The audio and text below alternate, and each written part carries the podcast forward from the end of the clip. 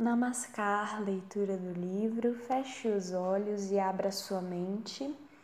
Introdução à meditação espiritual, dada Nabhanilananda, editora Ananda Marga. 2. Niyama Autocontrole Shaucha O primeiro princípio de Niyama é o Shaucha, ou seja, pureza da mente e do corpo. Inclui a limpeza do mundo externo, como o corpo, a roupa e o ambiente, bem como do mundo mental interno. A pureza de pensamento pode ser alcançada por autossugestão, isto é, substituindo um pensamento negativo por um pensamento positivo. Santosh manter um estado de despreocupação mental. O desejo cria um estado de inquietação.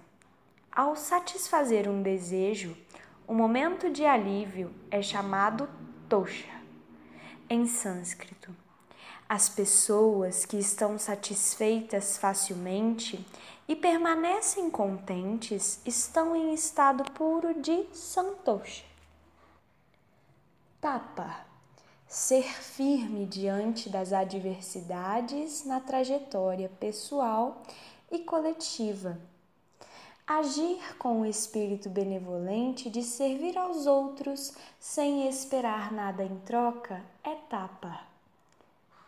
No passado, alguns aspirantes espirituais praticavam rituais austerosos de autopunição, como caminhar sobre o fogo Tais sacrifícios não oferecem benefícios ao aspirante, à sociedade ou à consciência cósmica, e muito menos são úteis ao avanço espiritual. Swadhyaya ter compreensão clara sobre as questões espirituais. Devemos ler e assimilar o significado das escrituras sagradas escritas por pessoas elevadas espiritualmente. A leitura mecânica e sem compreensão não é swadhyaya. A importância de swadhyaya consiste em ter contato com os escritos de grandes personalidades da história e nos inspirarmos no caminho da autorrealização. Ishwara Pranidhana significa tomar a consciência cósmica como o maior objetivo de nossa vida. Isso é realizado através da meditação. 3. Asanas posturas de yoga. Os asanas são posturas realizadas de forma confortável. Esta é a parte mais conhecida do yoga sendo seu propósito muitas vezes mal interpretado. Os asanas não são meros exercícios físicos, uma ginástica de academia. Os asanas regulam as funções do corpo, afetando as glândulas endócrinas, órgãos internos, articulações, músculos, ligamentos e nervos quando prescritos de forma correta, colaboram na prevenção de doenças físicas e mentais.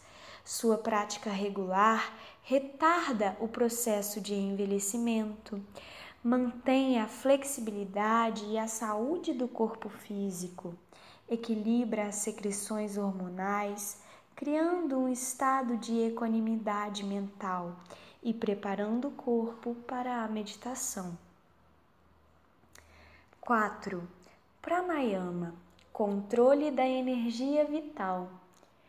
Pranayama é uma prática bem conhecida do yoga, mas o princípio sobre o qual esta prática se baseia não é amplamente compreendido. O Tantra define a vida como um processo de paralelismo entre as ondas físicas e as ondas mentais em coordenação com as energias vitais. As energias vitais são conhecidas como vaios ou ventos. Existem dez vaios no corpo humano, responsáveis pelas atividades e pelo movimento do corpo, incluindo a respiração, a circulação sanguínea, a excreção de dejetos, o movimento dos membros, etc.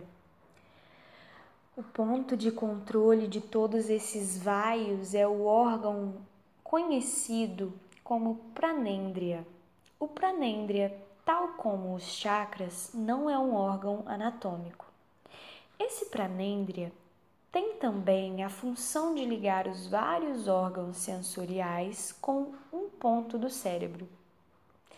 O pranêndria localiza-se no centro do peito e pulsa em ressonância com o processo da respiração. Quando a respiração está acelerada, o mesmo ocorre com o pranêndria. E isso torna mais difícil o processo de percepção sensorial pela mente. Por exemplo, se você correr mil metros, não conseguirá reconhecer o sabor de um alimento se o comer logo em seguida, devido à respiração acelerada e ao funcionamento conturbado do pranêndria. Durante a respiração rápida, a concentração torna-se muito mais difícil. As práticas avançadas de pranayama envolvem um, um, processo específico de respiração para diminuir a pulsação do pranêndria e tornar a mente calma, colaborando bastante para a meditação. O pranayama também ajusta o equilíbrio da energia vital no corpo. As práticas avançadas de pranayama, incluindo a respiração alternada entre duas narinas e a retenção da respiração, são deveras perigosas no caso de não serem ensinadas por um professor bem instruído. Tais práticas não devem ser praticadas por iniciantes. 5. Pratyahara Desligamento dos sentidos. Desligar a mente dos objetos externos. Este é um passo importante para a meditação profunda. Com a prática regular de meditação, a pessoa é levada a estados de profunda paz interior. Dharana, concentração. Nas técnicas pessoais de meditação, praticante é ensinado a concentrar-se num ponto particular, evitando que a mente se distraia. Há também métodos mais avançados de dharana, ensinados no Tantra, envolvendo a concentração em diferentes pontos e cores estas técnicas ajudam o praticante de meditação a ganhar controle sobre as propensões mentais governadas pelos diferentes chakras, bem como aumentar a concentração. 7. Dhyana Meditação espiritual. Existem diferentes formas de dhyana.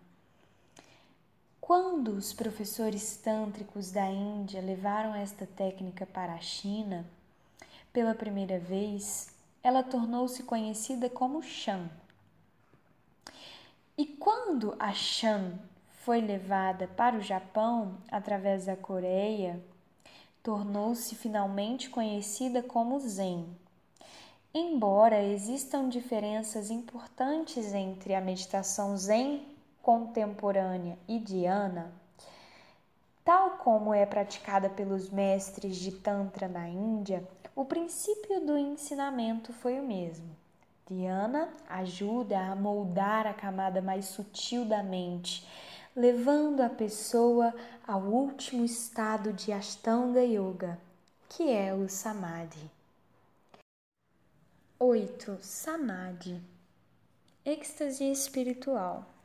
Samadhi não é como os sete passos anteriores, na medida em que não é um método ou prática particular, é o resultado final da prática de todas as outras partes do Astanga Yoga. É a absorção da mente na consciência suprema.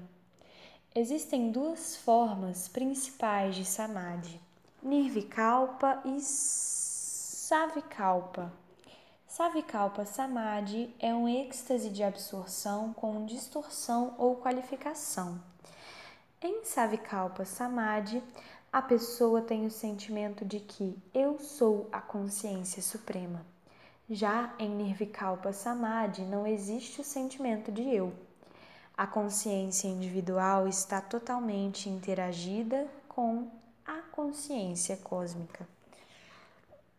Aqueles que experienciam Nirvikalpa Samadhi são incapazes de explicar ou descrever por que ocorre esse processo pois a mente deixa de funcionar. A única forma de saber que vivenciaram este estado ocorre quando a mente volta do transe de absorção. Então, experienciam ondas de plena felicidade, compreendendo que estiveram nesse estado de beatitude. A realização em Nirvikalpa Samadhi surge após milhões de anos de evolução e depois de um prolongado esforço espiritual é a imersão total com a origem de todos os seres. Adaptado de The Wisdom of Yoga, de Acharya Vedapradinananda Avaduta, 1990, Ananda Marga Publications. Todos os direitos reservados. Próxima leitura, apêndice D, bibliografia recomendada. Obrigada.